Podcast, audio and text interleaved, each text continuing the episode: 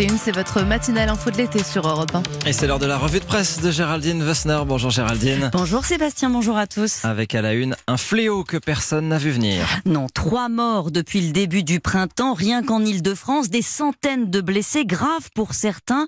Comment un symbole vertueux de liberté est en train de devenir la marque de l'anarchie? Je parle de la trottinette, bien sûr. On en est là, après s'être moqué, nous aussi, il faut bien l'avouer, de ces bobos filant sur les trottoirs juchés sur un jouet. On prend conscience de la puissance de l'engin. Ce mode de déplacement, écrit Didier Rose dans les dernières nouvelles d'Alsace, n'est plus une tocade d'urbain dans le vent, c'est un phénomène livré à lui-même et une menace pour la sécurité publique. Et personne donc ne l'a vu venir, surtout pas les pouvoirs publics qui ont tardé à prendre des mesures. Une association de victimes leur demande davantage aujourd'hui aujourd'hui qu'au moins les bolides soient immatriculés pour qu'on puisse retrouver les chauffards parce que elles, elles, ont bon dos les nouvelles mobilités. Tempête Philippe Schmitt dans la Provence, à Marseille où le respect du code de la route est déjà optionnel. C'est l'anarchie. Inutile de compter sur la sagesse des utilisateurs. Selon lui, il faut sévir. Certes, mais attention, prévient euh, Rémi Godot dans l'opinion, qui sent poindre une poussée de fièvre régulatrice. Que certains demandent un cadre, c'est normal, mais de là à imposer un casque, des feux de croisement, un statut pour les gens qui rechargent les batteries, on risque, écrit-il, d'entraver les choix des utilisateurs jusqu'à les, dissuader, ce qui serait dommage. Et qu'en disent les politiques, justement? Alors, une foule de choses. Si vous avez regardé les chaînes d'information en continu hier, il y avait tout, les pro-sanctions pour dompter la jungle urbaine, les anti, un syndrome sur lequel l'opinion fait sa une aujourd'hui. À l'épreuve des chaînes info, les politiques se succèdent, débattent du tout venant et ils ont un avis sur tout. Ces chaînes sont devenues un apprentissage de la parole politique et pour nourrir la bête, les journalistes recherchent de bons généralistes capables d'articuler un message sur à peu près tous les sujets du moment. Hier, c'était la trottinette donc, mais aussi le scandale Epstein qui secoue les États-Unis. Illustration de cette course à la surenchère qu'impose l'info en continu. Il faut avoir un avis tranché. Ça permet à certains euh, de prendre la lumière, de se faire remarquer. Mais il y a euh, tant de coups à prendre qu'il faut une âme de combattant, confie la députée La République en marche, Olivia Grégoire. Certains ont vécu leur passage comme de vrais traumatismes.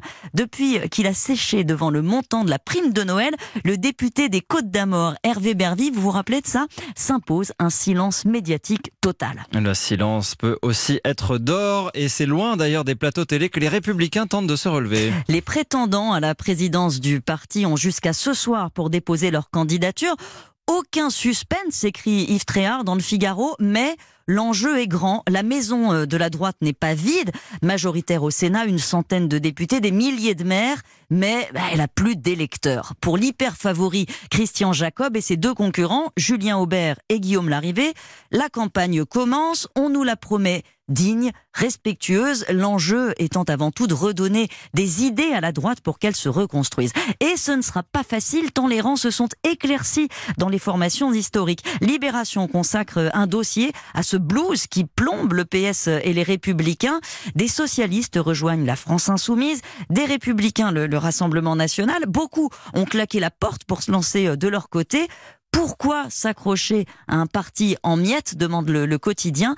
Et les réponses sont parfois euh, touchantes. Le socialiste Laurent Baumel, ancien député d'Indre-et-Loire, se confie le spectacle de ce qu'on a perdu est permanent, dit-il. En septembre, on va aller à La Rochelle et ça, ça va être une souffrance, je le sais. Et pourtant, il ira par loyauté à sa famille politique, pour la culture militante, pour se distinguer aussi des, déracinés sans valeur, sans histoire de la République en marche. L'ancien monde croit encore au clivage droite-gauche, l'idéologie qui s'incarne dans un groupe. Le nouveau monde, lui, n'est pas d'accord du tout. On ne fait pas de politique pour occuper un espace, grognent ceux qui ont claqué la porte, justement. Xavier Bertrand, par exemple, qui a pris ses distances avec les Républicains et auquel Le Monde consacre un long portrait. Il peaufine sa stature d'opposant à Macron en puisant ses idées dans sa région des Hauts-de-France, loyal, mais à ses idées avant tout.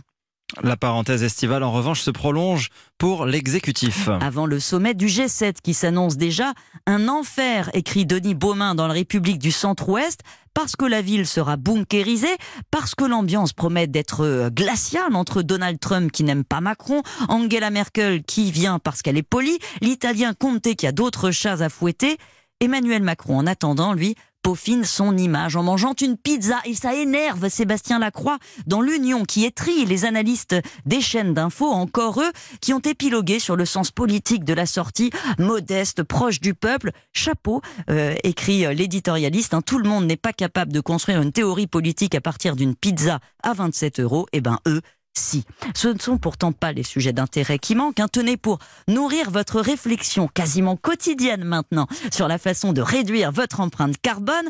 Je vous renvoie à la lecture de l'Humanité ce matin qui fait sa une euh, sur euh, les émissions de gaz à effet de serre dues aux vidéos en ligne. Le streaming représente désormais autant d'émissions qu'un pays comme l'Espagne, affirme une étude du club de réflexion de Shift Project. Vos données traversent la planète par des câbles sous-marins. Elles s'entassent dans des serveurs à toute heure du jour, de la nuit. La quantité d'énergie dévorée est considérable. Pensez-y, Sébastien, avant de partager vos exploits en trottinette. Ça ne passionne pas forcément la planète entière.